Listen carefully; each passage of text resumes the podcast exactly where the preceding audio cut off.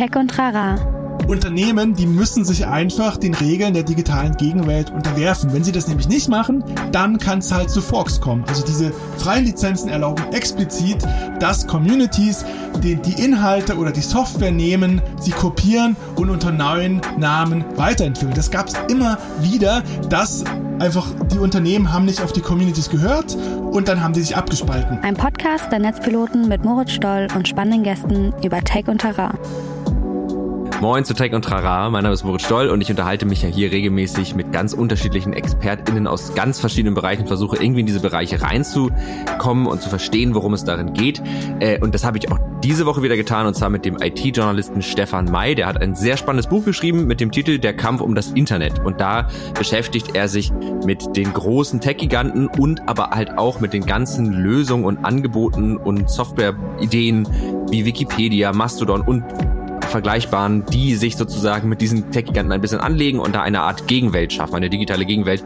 Das war ein super spannendes Gespräch, ist auch ein ganz tolles Buch. Ähm, hat total viel Spaß gemacht, sich mit der ja auch mit der mit der ganzen Welt und der Organisation hinter solchen Initiativen wie zum Beispiel Wikipedia oder LibreOffice zu beschäftigen. Da lernt man nicht nur was über Technik, sondern glaube ich auch ganz viel über ja, Organisation oder über den Aufbau von Organisationen und ähm, wie Menschen miteinander arbeiten nach anderen Maßstäben als wie verdienen wir möglichst viel Geld zum Beispiel. Also es ist wirklich, wirklich spannend gewesen. Jetzt wünsche ich euch viel Spaß mit der Folge. Vorher gibt es allerdings noch einen kurzen Spot unseres heutigen Sponsors Capterra. Hallo und willkommen bei den Capterra Software Charts für Startups. Ich bin Rosalia Moos, Content Analystin bei Capterra, einer kostenlosen Online-Plattform, auf der ihr Software-Tools aus verschiedenen Kategorien vergleichen und mehr als eine Million verifizierte Bewertungen lesen könnt. Heute schauen wir uns Wissensmanagement-Software an. Wissensmanagement-Tools bieten die Möglichkeit, das Wissen einer Organisation zu erfassen. Die Software kann dabei auf die eigenen Mitarbeiter ausgerichtet sein oder auf Nutzer und Kunden. Wir haben für euch die fünf besten Wissensmanagement-Tools zusammengestellt, basierend auf unseren Nutzerbewertungen. Die top-platzierten in alphabetischer Reihenfolge sind Confluence, das alle Dokumente und Arbeitsabläufe an einem Ort verwaltet. Freshdesk, dessen Wissensdatenbank Kunden hilft, selbst Antworten zu finden. Monday.com, das Automatisierungsmöglichkeiten für deine Wissensdatenbank bereithält. Notion, geeignet für Unternehmen, die eine individuell angepasste Wissensdatenbank erstellen wollen. Slack, mit dem du benötigte Kenntnisse ausfindig machen kannst, indem du über Suchfunktion Schlüsselwörter eingibst. Mehr zu Capterra und weiteren Softwarekategorien findet ihr auf www.capterra.com.de. Capterra mit C und Doppel-R geschrieben. Herzlich willkommen zu Tech und Trara und natürlich auch herzlich willkommen Stefan May. Schön, dass du da bist. Hallo. Hi, moin. Genau, ich freue mich sehr auf das heutige Thema, denn wir sprechen so ein bisschen, ja, anlässlich deines Buches. Du bist ja als IT-Journalist, beschäftigst du dich ja viel mit der ähm, IT-Landschaft, mit ähm, ja, das, das, klingt immer sehr, sehr vage, aber mit sozusagen der, der Softwarelandschaft, welche, wie kommen wir mit der digitalen Welt in Kontakt? Und du hast ein Buch geschrieben mit dem Titel Der Kampf um das Internet. Und ähm, mit diesem Buch habe ich mich in den vergangenen Wochen beschäftigt. Du hast dich mit dem Buch offensichtlich ja auch beschäftigt, indem du es halt geschrieben hast. Und ähm, über diesen Kampf um das Internet wollen wir heute mal so ein bisschen sprechen. Vielleicht kannst du uns ja gleich zum Einstieg einmal so ein bisschen schildern, ähm, was deine Intention mit diesem Buch ist. Und ich denke, dabei kommt dann auch ganz gut rüber, worum es dabei geht. Ich bin IT-Journalist und ich bin aber kein Techie, also ich programmiere nicht und interessiere mich jetzt auch nicht so sehr für die Schönheit von Quellcode, sondern eher für gesellschaftspolitische Fragen. Und ich habe immer mir zum einen die großen Machtakteure angeschaut, also die fünf großen Internetkonzerne Alphabet, Meta, Amazon, Apple und Microsoft und ich habe aber auch immer noch so geschielt äh, nebenan, was es an Alternativen gibt. Und da gibt es eine ganze Menge in fast allen Bereichen. Es gibt zu fast jedem Produkt der großen IT-Konzerne eine Alternative. Und das wollte ich einfach mal in einem Buch zusammenfassen und diese Welt porträtieren. Mhm. Und war, also als Dienst an der Menschheit sozusagen, dass wir alle äh, diesen Zugriff auf diese freien Softwaremöglichkeiten haben, dass wir irgendwo eine Stelle haben, wo wir uns das Ganze angucken können. Und du, du, du sprichst in dem Buch oft, also du hast den Begriff digitale Gegenwelt ähm, so ein bisschen genau. eingeführt und hast ihn auch definiert. Wollen wir da vielleicht mal reingehen, was die digitale Gegenwelt denn überhaupt ist? Also du hast es ja schon gesagt, okay, es ist irgendwie eine Alternative zu diesen großen. Also ich glaube, da hat jeder sofort irgendwie ein Bild im Kopf. Man denkt sofort irgendwie an vielleicht Google oder Facebook, Instagram, YouTube, das sind ja so, oder aber vielleicht auch in der Softwareentwicklung, AWS, Azure, die großen Cloud-Anbieter, da gibt's ja so ein paar sehr, sehr dominante Akteure. Wie definiert sich denn jetzt diese Gegenwelt? Ich hatte eigentlich wollte ich das erst nicht kommerzielles Internet nennen und dann habe ich gemerkt, dass es nicht funktioniert, weil ähm, da auch Unternehmen beteiligt sind und deswegen habe ich äh, mich für den sperrigen Begriff digitale Gegenwelt entschieden. Mhm. Und das, ähm, also das sind ganz verschiedene Modelle, die dahinter stehen und da entstehen Inhalte oder Betriebssysteme oder oder Plattformen und die haben eine Sache gemeinsam und zwar entstehen digitale Gemeingüter. Das sind mhm. Inhalte oder das ist Software, die unter freien Lizenzen stehen. Das sind Regelwerke, bei Inhalten ist es meistens Creative Commons. Und bei Software gibt es so Sachen wie GPL oder Open Source Lizenzen. Und die regeln verschiedene Dinge. Die regeln zum einen, dass alle die Inhalte oder Software frei nutzen können und dass, die, dass man die frei verändern und weiter verbreiten kann. Und bei Software regeln die, dass, die, dass der Quellcode veröffentlicht werden muss, also die Bau- und Arbeitsanleitung. Und also, das ist, also diese Gemeingutcharakter, das haben alle, das verbindet alle Projekte der digitalen Gegenwelt. Okay, also das heißt, du hast ja auch gesagt, es ist eigentlich zu divers, um das so richtig gut eingrenzen zu können, aber das, die Bottomline ist, es ist frei und jeder hat darauf Zugriff mit möglichst wenig Beschränkungen. Also im Sinne von, klar, man braucht vielleicht noch irgendwie einen Computer, aber so grundsätzlich hat jeder die Möglichkeit, mit diesen Inhalten, mit der Software, was auch immer zu interagieren. Und es kostet den, die Nutzer in, ob das jetzt Personen, Einzelprivatpersonen sind oder vielleicht sogar auch dann wieder Unternehmen, erstmal nichts. Und das ist aber geknüpft an Regeln, die diesen gemeinen Wohl- oder Gemeingutgedanken so ein bisschen sicherstellen. Habe ich das so? Genau, also im Grunde, also im Grunde genommen nutzen die das Instrument des Urheberrechtes, um das quasi oder quasi oder oder um digitales Eigentumsrecht auszuhebeln. Also wenn die mhm. einfach, also es gibt so noch so eine besonders ähm, so eine besondere Schule, gerade bei Software, das nennt sich Copyleft. Und Copyleft bedeutet, dass wenn etwas einmal unter einer freien Lizenz steht, dann muss alles, was darauf aufbaut, auch unter einer freien Lizenz stehen. Das ist der Grund mhm. dafür, warum Android, da, hinter dem Google steht, ähm, unter einer freien Lizenz steht, weil Android von Linux abgeleitet ist. Ja. Und ähm, wenn man jetzt einfach sagen würde, okay, ich stelle jetzt einfach die Inhalte oder die Software, stelle ich einfach ins Netz und äh, es ist quasi überhaupt nicht geschützt, es ist gemeinfrei, dann könnte das bedeuten, dass jetzt Unternehmen ähm, könnten diese Software oder Inhalte nehmen, könnten die weiterentwickeln und das dann privatisieren. Also das dann mhm. quasi ganz klassisch schützen.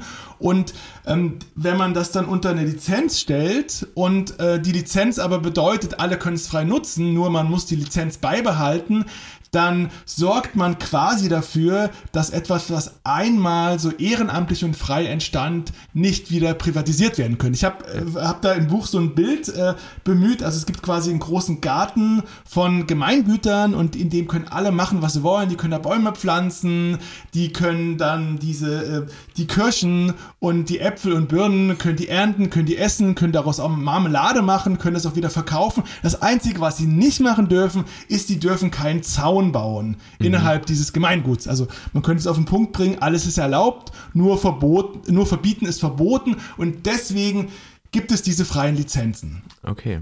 Das ist, also, es ist ja auch erstaunlich einfach, also, was heißt erstaunlich, aber es ist ja auch sehr einfach, dieses Lizenzrecht sozusagen sich selbst zunutze zu machen. Also in dem Moment, wo ich jetzt irgendwie als irgendeine studierende Person, die vielleicht ganz, ganz frisch in dem Ganzen ist, irgendeinen coolen Algorithmus entwickle ähm, und sage, ey, das ist doch cool, dann publishe ich das irgendwie auf GitHub oder so. Ähm, und hau da einfach nur diesen Lizenztext in die in, in meine Beschreibung sozusagen mit rein. Das Ganze ist öffentlich und in dem Moment ist ja schon der Drops gelutscht. Also dann kann es ja jetzt keiner mehr. Ich meine, man kann natürlich, also dann kommen wir auch schnell in die Frage, da müssen wir jetzt gar nicht so tief reingehen, inwiefern kann man so geistiges Eigentum wirklich lizenzieren? Also diesen exakten Source Code, der mag dann vielleicht geschützt sein, aber ein ein Verfahren oder so, glaube ich, kann man damit nicht zu 100 Prozent davor schützen, irgendwie kommerzialisiert zu werden. Also ja, ja, genau. Also das Problem Softwarepatent ist ein ganz eigenes mit genau, ganz eigenen schrägen, äh, ja. schrägen irgendwie Regeln und Phänomenen. Ja, genau.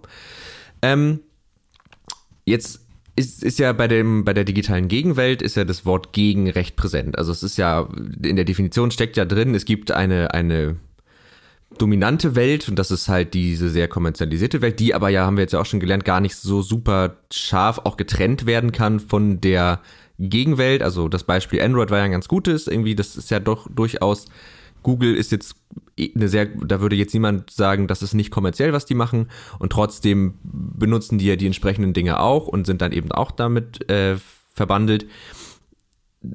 Was wäre denn das, das Wunschdenken? Also, vielleicht unterstelle ich da jetzt auch ein Wunschdenken, das gar nicht da ist, aber Wäre es deiner Meinung nach erstrebenswert, dass wir irgendwann wegkommen von großen Playern, die vereinzelt Dinge beherrschen und damit einfach uns auch sehr, sehr abhängig von ganz bestimmten Diensten machen, hinzu, wir nutzen eigentlich nur noch freie Tools, Wissen, ich will immer Software sagen, aber das trifft es nicht ganz, weil Wissen ist ja auch irgendwie damit ein, äh, einbezogen. Ist das, ist das also aus der Gegenwelt sozusagen die digitale Welt zu machen oder ist diese Dualität ganz gut, dass es so das Hauptding, dieses kommerzielle gibt und daneben gibt es halt noch diese Gegenwelt? Also ich bin jetzt nicht per se antikommerziell, also privat vielleicht schon, aber jetzt quasi nicht, nicht in dem Bereich. Also ich finde, das ist gut, dass es Unternehmen gibt, weil die auch wahnsinnig viel Innovation bereitstellen und sehr viele Ressourcen haben, um Sachen zu entwickeln. Das Problem ist einfach, dass es diese, diese irrsinnige Ballung gibt. Also mhm. es gibt diese fünf großen IT-Konzerne und so krass das klingt, die haben sich einfach die wichtigsten Bereiche der digitalen Welt aufgeteilt. Die dominieren den Markt der Suchmaschinen, der Betriebssysteme, der App-Marktplätze, der Online-Werbung, der Nutzeranalyse, der Browser und so weiter. Und das finde ich einfach wahnsinnig gefährlich, weil sich mhm. da zum einen Daten ballen, was hochgefährlich ist, ist es ökonomisch ungerecht, weil sich Umsätze bei wenigen Unternehmen Ballen, die in einer kleinen Weltregion auch noch alle sitzen und auch die Regelungsmacht. Also diese Unternehmen können für Imperien von hunderten Millionen Menschen Regeln bestimmen. Mhm. Und das ist so das Ding, was warum ich jetzt der Meinung bin, es braucht ein Gegenmodell und das ist auch das, was die meisten Leute antreibt. Also sie wollen jetzt nicht unbedingt dass äh, die digitale Welt, dass die nur nicht kommerziell wird, mhm. was glaube ich einfach nicht funktionieren würde, sondern die wollen einfach, dass es irgendwie so ein bisschen diese Ballung aufgeweicht werden und viele sind der Meinung, es gibt nicht so richtig eine andere Lösung. Also ich meine, der Staat versucht da irgendwas zu lösen, auch mit ambitionierten Regeln. Also die EU macht da relativ gute Sachen. Es hat bisher noch nur nicht so richtig gefruchtet und dass der Markt das löst, da glaubt eigentlich keiner mehr dran. Also man hat bei mhm. WhatsApp gesehen, wenn es irgendwie einen Wettbewerber gibt, der das so ein bisschen aufbrechen könnte, wird er einfach aufgekauft. Und ja. da gibt es halt Leute, die sagen, okay, wir bauen jetzt einfach so nicht kommerzielle, offene Technologien, die quasi so aus der Community entstehen und die einfach ein, ein Gegenmodell bilden zu den Produkten der großen IT-Konzerne. Ja. Ja, ähm, du hast ja auch in dem, also relativ oft zum Beispiel so ein, ein Beispiel war LibreOffice oder auch GIMP. Ähm, und ja. das, ich, ich, ich habe jetzt gerade den Satz so eingeleitet, als würde ich jetzt gerade Bezug nehmen auf was, was du gesagt hast, aber das mir fällt gerade auf, das mhm. tue ich gerade aktuell gar nicht. Deswegen will ich noch ein, einmal kurz zurückrudern und erstmal sagen, ähm, das heißt, wenn wir das sozusagen festhalten, die Idee wäre, ähm, zu sagen, wir haben einfach unterschiedliche Welten, wir haben diese kommerzielle Welt, wir haben die Gegenwelt und damit haben wir einfach eine gewisse Balance. Das heißt, die Menschen sind sozusagen nicht an, an ausschließlich eine Sache gebunden, sie haben halt auch Alternativen, sie haben andere Möglichkeiten und es darf auch ruhig diese Balance bleiben. Also es ist jetzt nicht das Ziel, irgendwie die Gegenwelt zur dominanten Welt zu machen, sondern einfach eine so eine Dualität zu haben von zwei. Ja, das Hauptziel ist einfach irgendwie einigermaßen faire und genau. diverse Verhältnisse zu schaffen. Und diesen Widerspruch, den gibt es auch deswegen gar nicht, weil in der digitalen Gegenwelt sehr viele Unternehmen aktiv sind. Zum Beispiel ja. bei Linux, also da kriegen ganz viele so Hacker kriegen da so feuchte Augen, weil die das ganz toll finden. Und viele Leute denken, das ist quasi Hackerprojekte, das entsteht vor allem ehrenamtlich. Linux wird faktisch vor allem von Unternehmen entwickelt. Mhm. Ähm, die haben äh, Geschäftsmodelle entwickelt, die ermöglichen ist, dass sie, obwohl sie digitale Gemeingüter bereitstellen, die alle frei nutzen können, die trotzdem damit Geld verdienen können. Ja. Also, ja ja, ich meine, war ja auch irgendwie 90 Prozent ihrer eigenen Services dann wieder dieses Betriebssystem brauchen, ne? Also das ist ja. Ja, das sind so zwei Geschichten. Also zum einen ja. ist es so, dass die großen, also Linux hat so einen Kern, den Linux-Kernel, mhm. und da, äh, ent, da arbeiten und die, die Foundation, die dahinter steht, die wird vor allem von den ganz großen globalen IT-Konzernen finanziert, von Microsoft, von Huawei, mhm. von Google. Ähm, größtenteils, weil ähm, die, also Linux ist auf PCs, ist es, hat es einen total nischigen Marktanteil. Äh, für so professionelle Anwendungen, also für Rechenzentren und interne Systeme, spielt aber Linux eine riesige Rolle. Deswegen ja. äh, beteiligen die sich an Linux. Und dann gibt es aber Unternehmen, die einfach auch Linux-Betriebssysteme als Geschäftsmodell entwickeln. Das, ja. das meistgenutzte Linux-Betriebssystem für Laien ist Ubuntu und dahinter steht ein Unternehmen namens Canonical, das Ubuntu zusammen mit einer Community entwickelt. Die ist so über pseudodemokratische Gremien eingebunden und dieses Unternehmen Canonical finanziert sich darüber, dass sie zum Beispiel für Hardwarehersteller Ubuntu anpassen oder für Unternehmenszwecke oder Zusatzfunktionen, die dann nicht frei sind, mhm. verkaufen. Mhm. Okay. Das ist ganz spannend. Also ich nenne das das das Wirtschaftswunder der digitalen Gegenwelt. Ähm, ja. Es ist nämlich so, also wenn man jetzt die Unternehmen einfach da rausnehmen würde und deren äh, Produkte in Anführungsstrichen, dann würde wahnsinnig viel Wichtiges unter den Tisch fallen. Da würden ganz viele Linux-Betriebssysteme unter den Tisch fallen. WordPress wird auch von Unternehmen entwickelt und äh, 30 bis 40 Prozent der Webseiten laufen auf WordPress. Hm. Dann gibt es Matomo, das ist eine, Alternati das ist eine Alternative zu äh, Google Analytics und mhm. ähm, dann gibt es auch Projekte wie LibreOffice, dahinter steht eine Stiftung, die das mit einer Community entwickelt, aber in dieser Community sind vor allem Unternehmen aktiv, mhm. die LibreOffice mitentwickeln, weil sie Produkte auf Basis von LibreOffice anbieten. Und deswegen, ja. also die Unternehmen spielen da schrägerweise eine ganz große Rolle und äh, die sorgen auch dafür, dass diese digitale Gegenwelt so groß und vielfältig sein können, weil sie einfach auch ganz viel Ressourcen reinbuttern. Also fast schon so ein bisschen so eine symbiotische Abhängigkeit von beider Seiten, könnte man fast das sagen. Das ist ganz witzig. Man könnte nämlich sagen, dass sozusagen in der digitalen Gegenwelt die, der Gegensatz zwischen Kommerz und Gemeinnutz, dass der einfach verschwindet, als würde es den nicht ja. geben. Ja. Ja, es ist irgendwie schwer greifbar. Also so, die, man kann da keine klare Trennlinie ziehen. Das, das, das verstehe ich. Ähm, ich hatte beim, beim Lesen so eine These, die mir so random in den Kopf gekommen ist.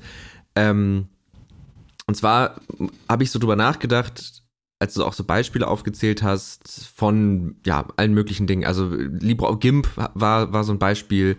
Der Raspberry Pi, dieser kleine Mini-Computer, der der relativ günstig ist, auf dem man so ja Basic Sachen irgendwie machen kann.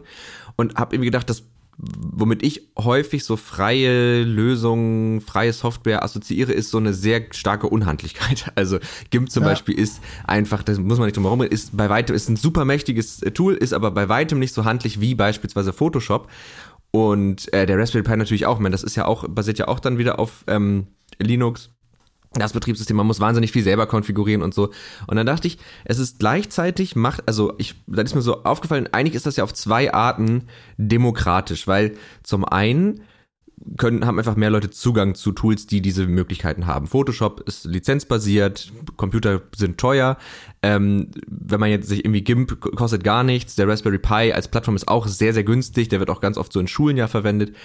Ähm, und das heißt, mehr Leute haben Zugang und gleichzeitig im Umgang mit diesen Tools, die nicht so viel Komfort-Features vielleicht haben, die nicht so viel einem abnehmen, die nicht so bis ins Letzte durchoptimiert sind dahingehend, dass sie leicht zu benutzen sind, lehren ja auch total viel mehr. Also wenn ich jetzt GIMP benutzen will, ich will was bestimmtes in GIMP machen, muss ich vielleicht viel, viel mehr noch darüber wissen, was das mit meinem Bild eigentlich tut, was da im Hintergrund passiert. Und dadurch lerne ich, glaube ich, auch tatsächlich mehr, weil ich nicht mich so sehr auf das verlassen kann, was Leute so für meine Convenience schon so hinoptimiert haben. Aber ich weiß nicht, ob das eine ob das Quatsch ist, aber das war ist ja, mir so also ähm, jetzt gerade zum Thema GIMP.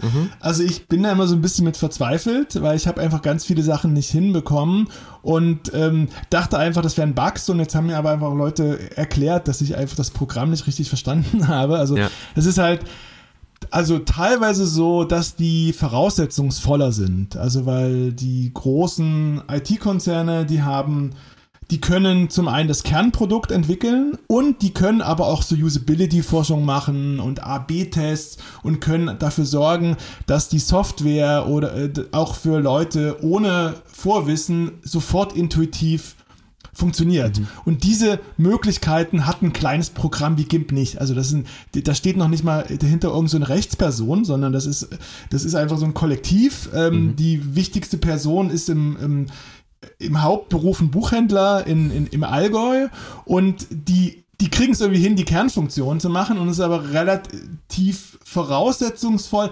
Andere Projekte hingegen nicht. Also LibreOffice hm. ist tatsächlich sehr gut zugänglich. Ja, auch das stimmt. Für Laien, äh, Firefox auch, das E-Mail-Programm Thunderbird auch und Linux, Ubuntu und Mint auch, wenn man sich so grob reindenkt und die große Voraus, also die große Herausforderung bei Linux ist jetzt gar nicht mal sehr das Programm an sich, sondern dass man einfach verstehen muss, umzusteigen, weil normalerweise mhm. installiert man kein Betriebssystem. Äh, mhm. Das wird einfach ja, ja, mitgeliefert. Ja, stimmt. genau. genau. Und, und Ubuntu kann Ding, man eigentlich. Also ich finde dieses Ding, dass man sagt, naja, ist ja auch schön, wenn man sich damit beschäftigen muss. Ich finde, dann, dann redet man sich das so ein bisschen schön. Also es ist einfach, das ist einfach ein Nachteil für die, also für die Verbreitungsfähigkeit, wenn Sachen nicht sofort für IT-Line funktionieren. Mhm. Ja, gut. Vielleicht gibt es einfach zwei Perspektiven. Also natürlich, du hast recht, äh, sehe ich an sich genauso, wo du sagst. Aber äh, ich finde die andere Perspektive schon, also ich muss da einfach immer an, an, an ja, ich, ich habe da einfach ganz pauschal von mir auf alle anderen geschlossen und habe gesagt, mhm. weil ich fand das immer cool, weil ich danach dachte, okay, jetzt habe ich aber auch echt was verstanden irgendwie. Ähm, aber du, das ist natürlich vielleicht auch ein bisschen zu verallgemeinert. Du hast aber gerade einen Stichpunkt genannt, der uns, glaube ich, zum nächsten Themenbereich ganz gut überleitet. Äh, und zwar die Organisation hinter GIMP. Wer steht dahinter? Ist keine Rechtsperson. Die sind als loses Kollektiv. Auch das besprichst du im Buch. Äh, und das finde ich ganz spannend, weil es da ja sehr, sehr unterschiedliche Formen von Organisationen gibt. Äh, wie würdest du denn sagen, sind, sind in der Regel diese freien Projekte organisiert, wenn da nicht, äh, ja, auch, auch wenn da Unternehmen dran mitentwickeln, sind das ja nicht immer die Hauptmaintainer von so einem Projekt. Ähm, wie organisiert sich das? Da gibt es ja unterschiedliche Formen. Ja. Was ist denn so die verbreiteste? Vielleicht fangen wir damit an. Also die, also das, sagen wir mal, das fußt auf unterschiedlichen Säulen und die wichtigste Säule ist so gut wie immer die Community. Also mhm. das sind einfach Leute, die eher so lose verbunden sind über gemeinsame Werte und gemeinsame Interessen. Also das sind quasi in der analogen Welt würde das, man das eine Bewegung nennen. Es gibt irgendwie mhm. Schwulenbewegungen, Umweltbewegungen, Frauenbewegungen, wo einfach Leute zusammenarbeiten und teilweise haben die dann eigene Mechanismen entwickelt, um die Macht zu verteilen, weil man ja auch Machtstrukturen braucht, weil Leute Entscheidungen treffen muss und wenn man keine formalen Machtstrukturen hat, dann entwickeln sich informelle Machtstrukturen, die meistens äh, sehr sehr ungerecht sind. Mhm. Das ist so da, das ist so der Kern. Dann ist es sehr oft so, dass noch eine formale Organisation dazu kommt die kann groß sein. Die Wikimedia Foundation, das ist die Mutterorganisation von Wikipedia, da arbeiten 700 Leute. Bei Mozilla hinter Firefox arbeiten auch so 700, 800 Leute. Die kann aber auch winzig sein. Also bei mhm. OpenStreetMap, das ist so eine freie Weltkarte, äh, da haben in der britischen OpenStreetMap Foundation zuletzt dreieinhalb Leute gearbeitet. Ja. Und diese ähm, Organisation, die kümmern sich meist sozusagen um das grundlegende Technische. Das heißt, die halten die Markenrechte, die betreiben die Server und sorgen dafür, dass die Inhalte oder die Software zu den Nutzern kommt und manchmal stellen sie auch noch so grundlegende Technologie bereit, zum Beispiel die Wikimedia Foundation, die entwickelt die Media Wiki Software, auf der dieses ganze Mitmachprojekt basiert beim Tor, bei Tor, dieser Anonymisierungs- und Antizensurtechnologie, da entwickelt das Tor Project die, äh, die, den Tor-Browser und diese Software, mit der man Verschleierungsknoten bauen kann, auf der dann die Anonymisierung funktioniert. Und also dieses ehrenamtliche Community plus hauptamtliche Organisation, das ist eigentlich so ein bisschen das Standardmodell. Mhm. Und dann sind manchmal aber auch noch Unternehmen beteiligt, die oft die Projekte auch gegründet haben. Bei WordPress ist es der Fall oder bei Ubuntu und die arbeiten dann meistens mit einer Organisation zusammen und es gibt dann meistens so Gremien, die dann aber eher so pseudodemokratisch äh, sind. Also zum Beispiel bei Ubuntu, da gibt es den Gründer Mark Shuttleworth und da gibt es zwei obere Gremien und da kann jeder jemanden vorschlagen, der da gewählt wird, aber er bestimmt, also wer quasi auf die Shortlist kommt cool. und er sitzt ja.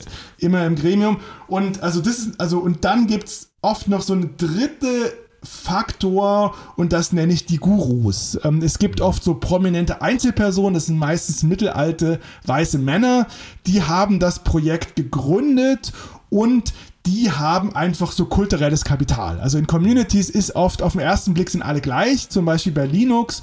Und dann gibt es aber jemanden wie Linus Torvalds, der ist so einer der beiden Väter davon. Und wenn der was sagt, dann hat das einfach Gewicht. Mhm. Und äh, äh, dann, also zum einen haben die so kulturelles Kapital und oft haben die dann ihre Machtposition auch in irgendeiner Form formalisiert. Zum Beispiel Jimmy Wales, der hat Wikipedia gegründet. Ähm, das Wikipedia war ursprünglich so ein äh, Spaßprojekt. Also Wikipedia hatte eigene, äh, äh, der Jimmy Wales war relativ erfolgreich mit so einem Content-Universum für heterosexuelle Männer, äh, Autos, Sport und vor allem aber so Porno und Erotik. Also war ein bisschen so der Vorläufer von Pornhub. Und mhm. dann wollte er als äh, zweites Versuch wollte er eine kommerzielle Enzyklopädie starten namens Nupedia, wo so Experten Expertinnen Beiträge schreiben. Das hat nicht funktioniert. Und dann hatte er noch so ein Seitenprojekt namens Wikipedia ins Netz gestellt, wo quasi Hinz und Kunz äh, Beiträge schreiben können. Und das ist dann total eingeschlagen. Daraus wird Wikipedia.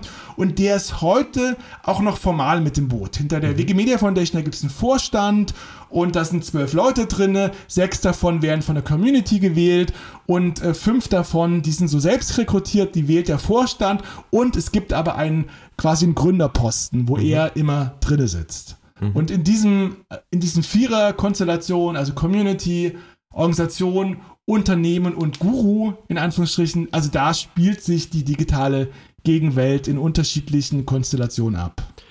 Okay, das, ich finde das spannend, weil das, also auch dieses Community-getriebene und auch diese Duocracy, die ja dann oft irgendwie so in Kraft tritt, jeder macht das, worauf er Bock hat und es ist einfach auch getrieben durch diesen gemeinsamen Willen an, wir wollen irgendwie was Cooles machen und wir wollen irgendwie was Gutes äh, bereitstellen, so.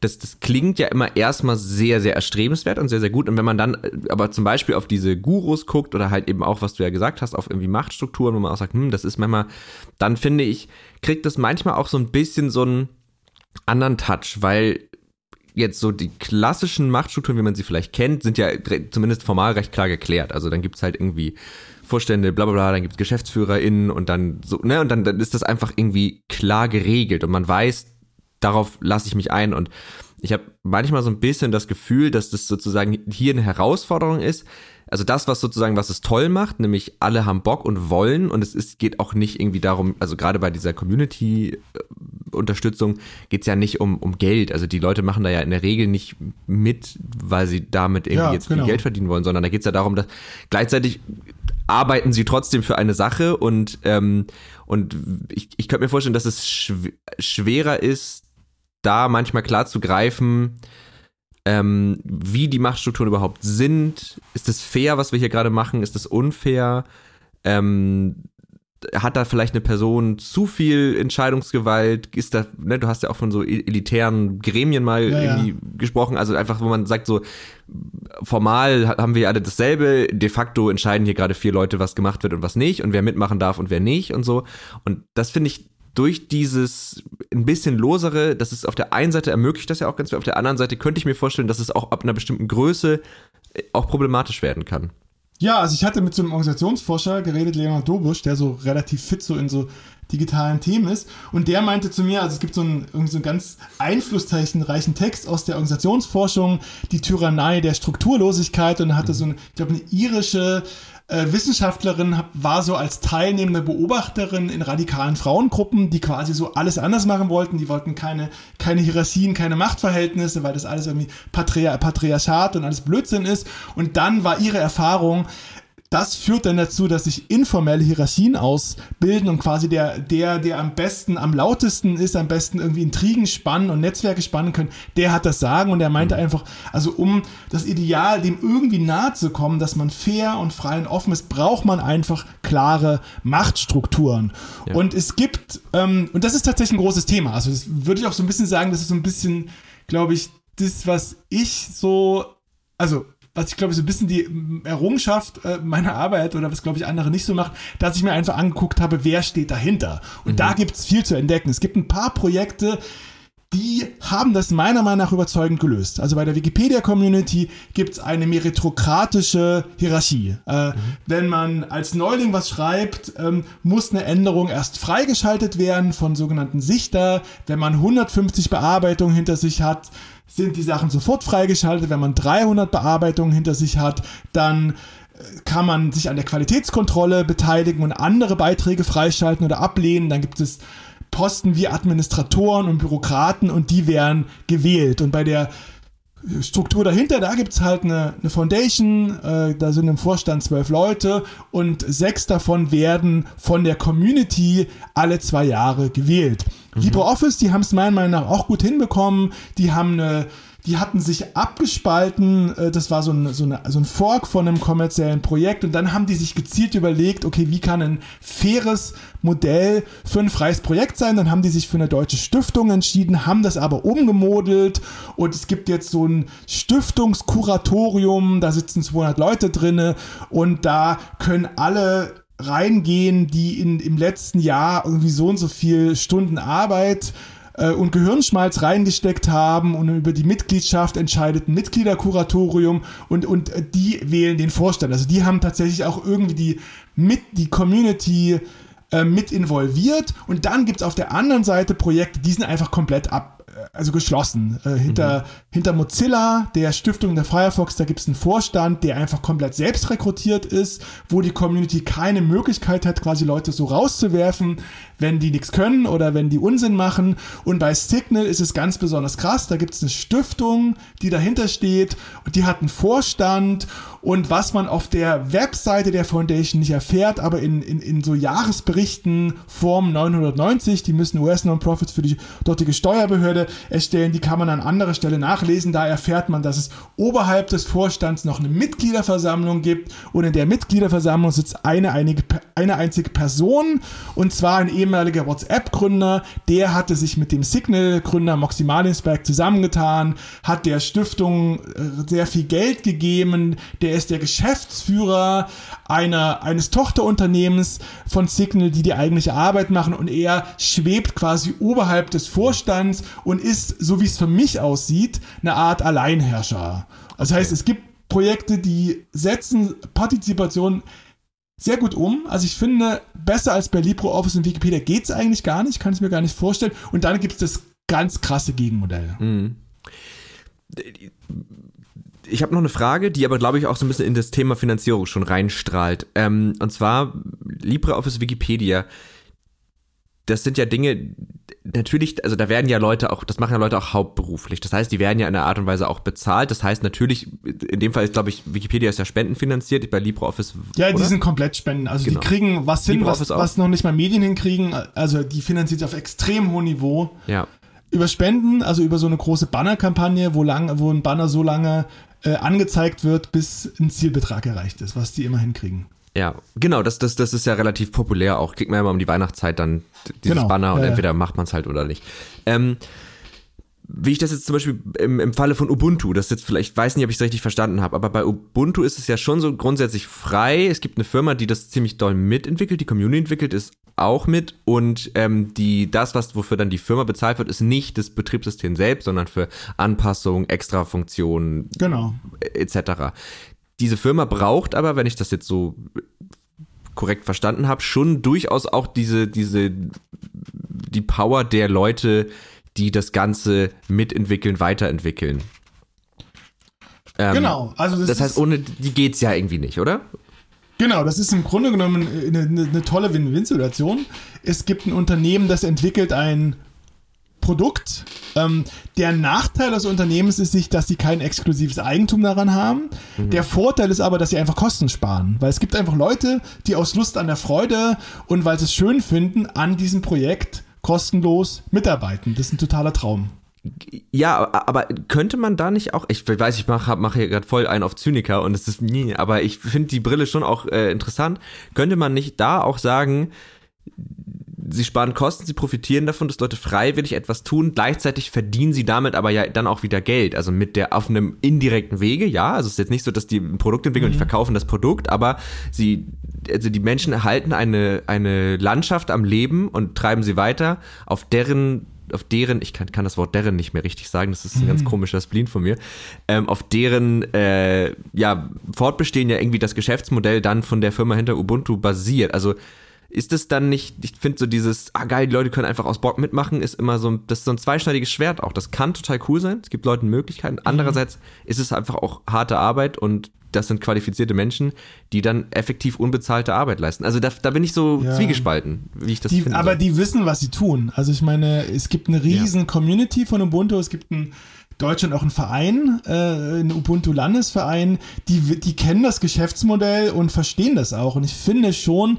das ist einfach eine Leistung. Also ohne diesen Canonical-Gründer Mark Shuttleworth, der war schon vorher ein Millionär, mhm. wird es Ubuntu nicht geben. Also, mhm. die, also dessen großer Verdienst war, äh, es gab Debian, das ist äh, die wichtigste mhm. Linux-Betriebssystemfamilie, ähm, die wird ausschließlich von einem Kollektiv entwickelt. Das sind so 2000 Leute, äh, die dahinter stehen und das funktioniert super gut, aber nicht verleihen. Das ist also quasi, da braucht man IT-Know-how, um das zu nutzen. Ja. Und seine Idee war, äh, ähm, Linux for Human Beings hat er das genannt. Also der wollte quasi ein, ein menschenfreundliches Linux entwickeln und der hat das bewusst gemacht, weil er wusste, also er kann damit auch Geld verdienen und ohne ihn wird es das nicht geben. Und ohne mhm. ähm, quasi so einen klassischen Startup-Gründergeist äh, Geist würde es auch WordPress nicht geben und würde es nicht mhm. Matomo nicht geben, äh, Matomo nicht geben, diese Google Analytics. Mhm.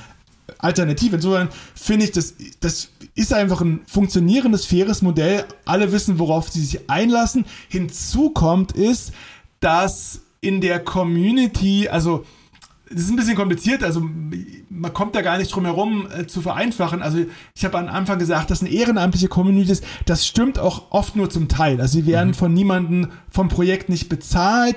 Teilweise haben die aber noch so eigene private Open Source Geschäftsmodelle. Zum Beispiel, mhm. es gibt Leute, die arbeiten in Linux-Projekten mit oder in WordPress-Projekten mit, haben da auch irgendwelche Community-Machtpositionen und äh, bieten aber als IT-Selbstständige Dienstleistungen zu Linux oder freier Software oder WordPress an und ähm, die profitieren auch von ihrer Community-Arbeit. Also weil ja. sie sie sind sichtbar, weil sie in ihr Community ein Standing haben. Sie haben die Möglichkeit, das Projekt mit zu beeinflussen. Das heißt, Firmen können sagen, wir bräuchten diese Funktion, die es noch nicht gibt, kannst du die nicht mal für uns einbauen? Das mhm. können die, weil sie das System kennen und weil sie auch gut genug vernetzt sind. Und das ist so eine ganz witzige Sache, wenn man das nochmal mit der mit der analogen Welt vergleicht. Ähm, mhm. Wenn man jetzt irgendwie bei der Freiwilligen Feuerwehr ist oder bei der Antifa oder bei den Tafeln, ähm, dann ist es nicht so, dass man jetzt in seinem Erwerbsleben davon profitiert. Vielleicht sogar eher mhm. andersrum. Und in der digitalen Gegenwelt ist es so. Also man kann mhm. quasi an, am, einfach aus Spaß an der Freude einfach äh, da unbezahlt ähm, irgendwas entwickeln und das führt dann aber dazu, dass man, sagen wir mal, statt 1500 Euro Tagessatz 3000 mhm. verlangen kann. Ja. Ja, ja, okay, also ich verstehe die Analogie auch auf jeden Fall. Man könnte jetzt natürlich sagen, dass bei der Freiwilligen Feuerwehr natürlich, ich glaube ich, jetzt niemand dran verdient. Also das ist dann ja auch in, in allem sehr, ja. sehr äh, gemeinnützig. Aber stimmt natürlich, klar. Also die, die aktive, das aktive Engagement in einer Open Source Community ist natürlich einfach beruflich dann für die entsprechenden Personen auch wieder ein totales Trittbrett. Und dazu ähm, kommt noch was anderes. Die Leute, die können sich's auch leisten. Die haben oft einfach ja. Kohle. Also ja. wenn ich jetzt, also gerade so Leute im CCC, gerade so auf Führungsebene, die machen halt wahnsinnig viel ehrenamtlich und die entwickeln vielleicht auch irgendwelche tollen Hackerprojekte. Mhm. Die sind aber die mega Cracks und können irgendwie für einen DAX-Konzern für mhm. mehrere tausend Euro am Tag helfen, die denen dabei irgendwelche russischen und chinesischen Cyberangriffe abzuwehren und die Firewall zu verbessern. Mhm. Und die sind einfach dermaßen gut und haben dermaßen guten Ruf, dass diese mit zwei oder drei Tagen Arbeit pro Woche richtig gut leben können und die können sich einfach leisten, äh, ja. dann äh, tagsüber oder vielleicht haben sie nur eine Drei-Tage-Woche äh, an den anderen Tagen irgendein Hackerprojekt zu gründen oder zu unterstützen. Für Leute wie, wie uns ist das undenkbar. Also als ja. freier Journalist äh, verdient man irgendwie, ist man froh, wenn man mit 40 Stunden Arbeit die Woche über die Runden kommt. ja. ja. Ja, okay, ja, nee, das ist ein Punkt. Und natürlich, man muss auch sagen, also man kann da auch Dinge machen, die man halt sonst vielleicht nicht machen kann. Also Ja. äh, jetzt auch irgendwie als Entwickler oder so. Du kannst natürlich an Dingen einfach vielleicht arbeiten, die jetzt, und du bist ja viel freier in deiner Auswahl. Ja. Also das ist natürlich auch ein Punkt. Und was ja auch viele Und- Unternehmen machen, ist zum Beispiel ihre Leute, also ihren Leuten ein bestimmtes Kontingent für, da kannst du an Open Source Sachen weiterarbeiten. Ja, genau. Weil wir profitieren davon, also wollen wir sozusagen wieder Ja. reinvestieren, dass das Also auch ich, ich will noch mal was äh, zu LibreOffice zurückkommen. Das ist ein super spannendes Modell. Also es steht halt eine Stiftung dahinter und Mhm. LibreOffice ist ein Produkt einer, einer, einer unblutigen Revolte. Also die Mhm. haben sich abgespalten von einem Projekt namens Open, namens Open Office, was Mhm. zu der Zeit ein, ein, ein kommerzielles Open Source Projekt war. Und ähm, also auf den ersten Blick ist es jetzt quasi ein befreites, nicht kommerzielles System. Da steht eine Stiftung dahinter und es gibt eine große Community und die veröffentlichen regelmäßig so Kuchendiagramme, aus denen sich äh, ergibt, äh, von wem welche Codebeiträge von einer neuen Softwareversion kommen. Und da sieht man, äh, von der Stiftung selbst kommen, glaube ich, nur 7%, von der klassisch ehrenamtlichen Community, also Volunteers, kommen irgendwie 20% und 70% kommen von Unternehmen. Da gibt es ein großes Unternehmen namens Collabora, die bauen auf Basis von LibreOffice eine Cloud-Version, also sowas wie Google Docs. Und das andere Unternehmen, die auch so 20 bis 30 Prozent der Beiträge beisteuern, ist IBM.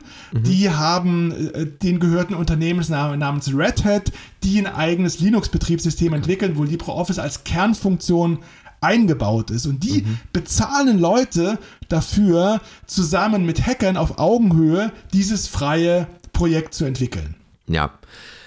Mega cool. Also diese, diese Verschmelzung Ja. von, von diesen verschiedenen Welten ist da irgendwie mega geil. Und also zum Thema äh, Verhältnis zu Unternehmen, also es gibt noch einen anderen Aspekt und zwar Unternehmen, die müssen sich einfach den Regeln der digitalen Gegenwelt unterwerfen. Wenn sie das nämlich nicht machen, dann kann es halt zu Forks kommen. Also diese freien Lizenzen erlauben explizit, dass Communities die, die Inhalte oder die Software nehmen, sie kopieren und unter neuen Namen weiterentwickeln. Das gab es Ja. immer wieder, dass einfach die Unternehmen haben nicht auf die Communities gehört und dann haben die sich abgespalten. LibreOffice ist so ents- entstanden, vorher war das OpenOffice, Wikivoyage, das ist ein freier Reiseführer, der mittlerweile zur Wikimedia Foundation gehört, äh, der hat sich abgespalten von Wikitravel, wohinter ein ganz klassisch Werbe, werbebasiertes Unternehmen stand. Das heißt, die Unternehmen, die sind ziemlich eingeschränkt, die müssen einfach immer aufpassen. Ja. Ja, ist doch, ist doch schön, also dass es mal so rum ist, ne, dass die da irgendwie äh, und ein bisschen aufpassen müssen. Ähm, wir haben es gerade schon gestriffen, das Hauptfinanzierungsmodell sind Spenden, würde ich mal sagen. Also gefühlt ist das so, ist das eine der bekanntesten Ja. Arten und Weisen, wie freie Projekte finanziert werden, wird aber sicherlich nicht die einzige Art und Weise der Finanzierung sein, oder? Gibt es Ja, da genau. noch Alternativen zu? Also Spenden auf einem hohen Niveau kriegt eigentlich nur Wikipedia hin. Also die Wikimedia Foundation und äh, der Deutsche Wikimedia Verein hat eine eigene Spendenkampagne. Thunderbird und LibreOffice kriegen es auf einem niedrigeren Niveau auch sehr gut hin. Und dann gibt es noch ganz andere Modelle, die, ähm, und da gibt es einfach generell einfach das Ding, also das Optimum ist, dass die Nutzer das finanzieren, wenn, wenn man das nicht hinkriegt, dann gibt es einen Dritten, der das finanziert. Und dann besteht immer die Gefahr, dass der Dritte irgendwie mitreden will oder irgendwie die Entwicklung steuert.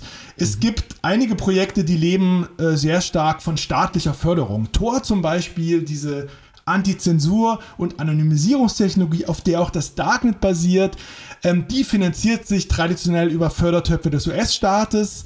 Äh, Tor wurde äh, von einem Mitarbeiter des US-Militärs entwickelt, von einem Forschungszentrum und finanziert sich seitdem so, so 60 Prozent durchschnittlich über Fördertöpfe vom US-Militär, vom Außenministerium und von so einer Auslandsrundfunkbehörde. Im, Kle also im kleineren Rahmen sind oft spielen Fördertöpfe auch eine gewisse Rolle. Also viele andere Projekte bekommen auch Geld vom US-Staat und die EU und Deutschland. Die haben mittlerweile auch ein eigenes Förderprojekt, wo man eher so kleinere Beträge bekommen kann. Dann gibt es teilweise auch Deals. Also ähm, die Mozilla Foundation, die in der Firefox steht, die hat in den letzten Jahren 400 bis 450 Millionen Dollar von Google bekommen pro Jahr. Und die Gegenleistung war, dass Google als Standardsuchmaschine eingebaut war. Und das heißt, Google war, äh, Firefox war auch einfach ein Traffic-Lieferant für Google. Das kann man auch kritisieren. Und dann gibt es auch äh, so ein Mäzenatenmodell, ähm, also Signal, ähm, der ehemalige WhatsApp-Gründer, der seine WhatsApp-Anteile für drei Milliarden an Facebook verkauft hat, der hat dann der Signal Foundation ersten Darlehen über 105 Millionen Dollar gegeben und davon hat er 75 Millionen in Eigenkapital umgewandelt, also der Stiftung geschenkt, von der sie teilweise lebt. Archive.org, das ist so ein relativ mhm. wichtiges Inhalteprogramm, das archiviert Webseiten, also kann man quasi in die Vergangenheit des World Wide Webs reisen. Das hat auch ein Mäzen gegründet, der einfach viel Geld verdient hatte, indem er, ich glaube, irgendwas an Amazon verkauft hat. Also, ja. und dann gibt es noch den anderen großen ökonomischen Zweig, nämlich die Unternehmen. Und die spielen wirklich eine große Rolle, die einfach selbst digitale Gemeingutprojekte gründen und die da Leute dafür bezahlen, dass sie das zusammen mit einer Community entwickeln oder die ähm, quasi innerhalb, in, innerhalb von, von externen freien Projekten mitentwickeln. Das ist so eine, also eine relativ diverse Mischung von Modellen. Mhm. Okay. Ja, finde ich einfach spannend, nochmal das, das auf jeden Fall zu hören, weil frei äh, kann, kann ja auch die Assoziation irgendwie auslösen, es basiert alles auf nur freiwilliger Arbeit und da sind nur Ehrenamtliche und keiner wird da bezahlt. Aber natürlich geht's nicht ohne Geld. Ja, ja. Also äh, selbst wenn man die Arbeit nicht, aber dann Infrastruktur und so, spätestens da wird's dann irgendwann notwendig. Und ähm, Finde ich spannend. Ich, für mich war da immer so, dass, also das erste Mal, als ich damit so in Kontakt gekommen bin, war bei, bei Blender, der 3D-Software. Mhm äh, die ja auch, wo ja auch so eine Stiftung im Hintergrund steht und die wird ja auch extrem doll ähm, finanziert, einfach von hauptsächlich den ganzen Unternehmen, die halt Blender bei sich produktiv einsetzen. Und die haben halt, ja. das ist da so ein schönes Beispiel, es gibt so drei, vier große 3D-Software, die haben alle auch so einen unterschiedlichen Fokus. Und was das Schöne bei Blender ist, ist zum einen totaler Allrounder und dadurch, dass es halt frei ist, also kein Cent kostet, mhm. ähm, finden die Unternehmen halt leichter Leute, die das schon können. Weil wenn jetzt jemand mhm. für sich privat sagt, ich will das lernen, dann ist das der einfachste Weg, weil man da keine Lizenz bezahlen muss, nicht, sondern sich das einfach beibringen kann. Und äh, das ist ein bisschen ja. so eine Win-Win. Das ist immer so mein Beispiel, was mir dazu einfällt. Irgendwie Apropos Leute finden, da ist mir noch was eingefallen. Es gibt halt ja. noch ein, ein fünftes Modell und zwar, also Google hat mhm das wichtigste Stipendienprogramm für freie Softwareprojekte, Google Summer of Code.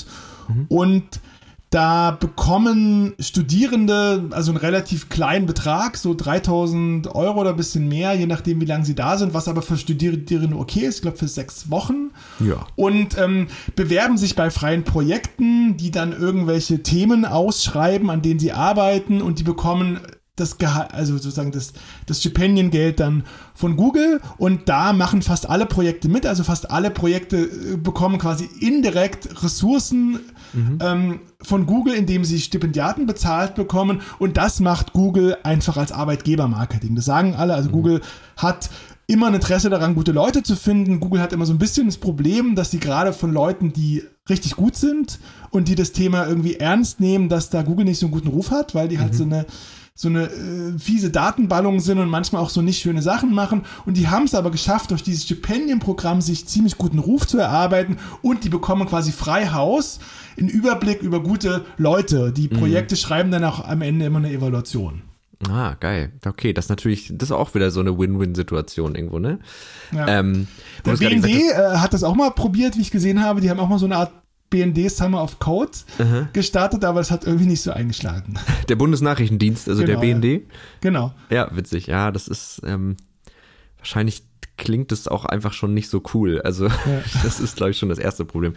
Ähm, die wo du das gerade gesagt hast, ich weiß wahrscheinlich, ich musste gerade dran denken, weil du gerade meintest, dass Google halt immer Interesse hat, gute Leute zu, zu suchen und das war jetzt so ganz lange so dieses wenn du coden kannst, dann alles easy, du findest immer einen Job und wenn du gut bist, sowieso und so. Mhm. Und jetzt momentan gibt's ja diese krassen Layoff-Wellen, also gerade in amerikanischen ja. Firmen ist es sehr extrem, wo einfach mal eben so 30 Prozent des Unternehmens einfach oder mhm. auch, auch, kanadische, also Unity zum Beispiel ist mir als letztes da irgendwie aufgefallen, jetzt Microsoft und so, ist jetzt gar nicht unser Thema, ist mir nur gerade dazu irgendwie in den Kopf gekommen. Mhm. Ähm, kann man die Folge. Also finde ich, finde ich krass, dass es da auch gerade so ein bisschen so ein Shift gibt und keiner den so richtig versteht, habe ich das Gefühl. Also wahrscheinlich verstehen den schon Leute richtig. Ich tue es nicht.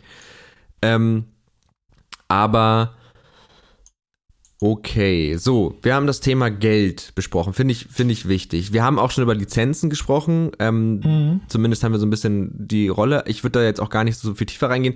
Ich habe mich mit ähm, Volker Grasmuck relativ ausführlich über mhm. das Thema ähm, Lizenzen auch unterhalten. Würde ich jetzt mal auf die Folge verweisen und nochmal zum Thema Daten kommen. Ja. Weil ähm, neben Geld ist ja für Unternehmen oder für, für Produkte sind ja oft auch Daten einfach tatsächlich wieder eine, eine Form von Bezahlung, also mhm. indirekt, ne, also freie Services. Und man, ne, also Dinge von Google, die ich frei nutze, da weiß ich ja mittlerweile, ist ja auch bekannt, ich zahle effektiv mit meinen Daten, die dann halt wieder verkauft werden, um mir mhm. entsprechend Werbung auszuzahlen, äh, spielen, was auch immer. Wie ist es denn bei freien Projekten? Wie ist da dieses Thema Daten, Datenschutz äh, geregelt? Das ist ja auch eine mega allgemeine sind Frage. Sind die ähm, sehr datensparsam? Das gehört so ein bisschen mhm. zur DNA und viele Leute, die sich dort engagieren, treibt das auch an. Also die mhm. sind das irgendwie, sind teilweise auch durch die Snowden-Enthüllung nochmal so ein bisschen wachgerüttelt worden und wollen einfach eine Technologie haben, die nicht spioniert. Zum Beispiel ein Betriebssystem, das keine Standleitung zu Apple oder Microsoft angelegt hat und das ist bei Linux-Betriebssystemen einfach der Fall.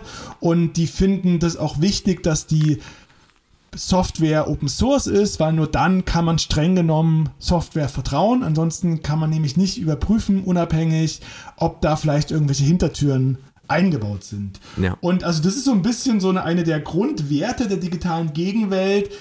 Es halten sie aber alle nicht gleichermaßen daran. Also Firefox ist in der Grundeinstellung eine wahnsinnige Datenschleuder. Die bekommen mhm. halt hunderte Millionen Dollar, haben die im letzten Jahr von Google bekommen dafür, dass Google die Standardsuchmaschine einbaut und wenn man die Adresszeile etwas eingibt und Enter klickt, dann öffnet sich die Suchmaschine von Google, aber auch wenn man das gar nicht vorhat. Wenn man zum mhm. Beispiel netzpiloten.de eingeben will, sieht man beim Eingeben sogenannte automatische Suchvorschläge. Das heißt, mhm. Firefox interpretiert alles in der Adresszeile als potenziellen Suchbegriff, gibt es an Google weiter, äh, damit ich Suchvorschläge angezeigt bekommen kann, so lange bis zum ersten Punkt. Also bis zum ersten Punkt, da mache ich klar, okay, ich will eine Webadresse direkt eingeben und das bedeutet, in der Standardeinstellung kann Google im Grunde genommen für die ganzen Firefox-Nutzer ziemlich gut die Browser-Historie nachvollziehen. Die sehen nämlich mhm. quasi den Körper der Webadresse bis zum ersten Punkt und müssen sich nur noch fragen, ob danach ein .de, ein .com oder ein .org kommt. Mhm. Also das ist bei Firefox ein bisschen schwierig, das kann man allerdings sehr leicht deaktivieren. Bei Signal, da finde ich, sind die auch ein bisschen ambivalent. Also zum einen verlangen sie, dass man eine Telefonnummer angibt, und aus einer Telefonnummer kann man sehr leicht einfach Klarnamen rekonstruieren andere, auch kommerzielle Messenger, da muss man das nicht machen, bei Trema zum Beispiel. Mhm. Und dann hat, ähm, läuft Signal über die Rechenzentren der drei größten Cloud-Anbieter, nämlich von Microsoft, Amazon und Google und die können nicht in die Daten reinschauen, die bekommen aber, können aber Datenströme grob nachvollziehen und ja. bekommen auch relativ viel Geld für Signal-Verhältnisse dafür. Also nicht alle sind datentechnisch perfekt. Aber die meisten sind auf jeden Fall sehr viel besser und sehr viel datensparsamer als die kommerziellen Pendants. Das gilt auch für Signal. Also ich mhm. kritisiere an Signal viel, aber Signal ist auf jeden Fall eine sehr empfehlenswerte Alternative zu WhatsApp. Okay. Ja, ich meine, der Punkt mit den, mit den Rechenzentren, also gerade wenn, wenn alles irgendwie Cloud-basiert ist und die ja. meisten Services sind halt Cloud-basiert, gerade bei kleineren Projekten macht das ja auch oft Sinn, weil es einfach ein bisschen ja. weniger Wartung und auch irgendwie auf eine Art weniger Geld kostet in manchen Fällen auch nicht, aber da müssen wir nicht so tief reingehen. Aber in dem Moment, wo das zum Beispiel so ist, genau, dann, dann hast du ja auch gar nicht mehr so, klar, die können nicht in die Daten reingucken, aber wie du sagst, ne, das Ganze läuft halt auf einmal über noch Zwischeninstanzen und Amazon, Google und äh, Microsoft sind jetzt dann wieder ja nicht so bekannt auch für ihre. Und die, also gerade Firefox und Signal, die sind jetzt auch nicht so mega vorbildlich, was so Datenschutzerklärung angeht. Also mhm. bei Firefox, da kann man sich das schon irgendwie so zusammenreimen. Äh, da muss man aber so ein bisschen einige Punkte anklicken. In der Datenschutzerklärung von Sickle erfährt man nicht, dass die drei großen Cloud-Anbieter eingebaut sind. Und dann gibt es noch einen Anbieter, der ist eigentlich so noch ein bisschen problematisch, und zwar heißt der Twilio. Mhm. Und der ist für sogenannte Phone Verification Services zuständig, wie man äh, in dem Jahresbericht nachlesen kann. Das heißt, wenn man sich bei Signal mit einer Telefonnummer anmeldet, bekommt man ja eine SMS mit einem mhm. PIN, den gibt man dann ein, um zu zeigen, ich habe Zugriff auf die Telefonnummer und das macht Twilio. Das heißt, Twilio, ein US-Unternehmen, bekommt quasi Freihaus die Telefonnummern aller Signal-Nutzer. Das heißt, wenn jetzt einmal die NSA, die hätten gerne Zug, äh, die wüssten gerne, welche Telefonnummern alle bei mhm. Signal angemeldet sind und hätten gern Zugriff auf die verschlüsselten Datenströme, weil sie so ein bisschen was dann vielleicht doch damit machen können, müssen die gar nicht erst zu Signal gehen.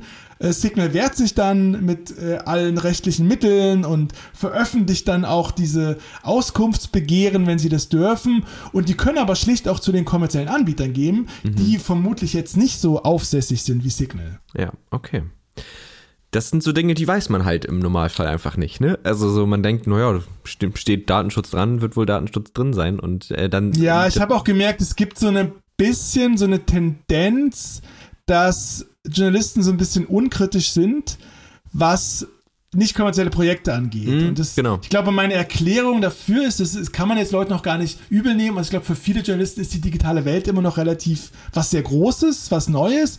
Und die sind jetzt froh, dass sie äh, verstanden haben, es gibt quasi Google und Meta und NSA, die sind quasi böse, die mhm. spionieren ihre Leute aus und wollen nur Geld verdienen. Und dann gibt es Wikipedia, Firefox und Signal, das sind die Guten. Ne? Es, ja. Und irgendwie, die kommen dann gar nicht so auf die Idee, ähm, da einfach mal in, hinter die Kulisse zu gucken. Und, ähm, und ich glaube, Menschen tun sich manchmal so ein bisschen schwer mit Widersprüchen.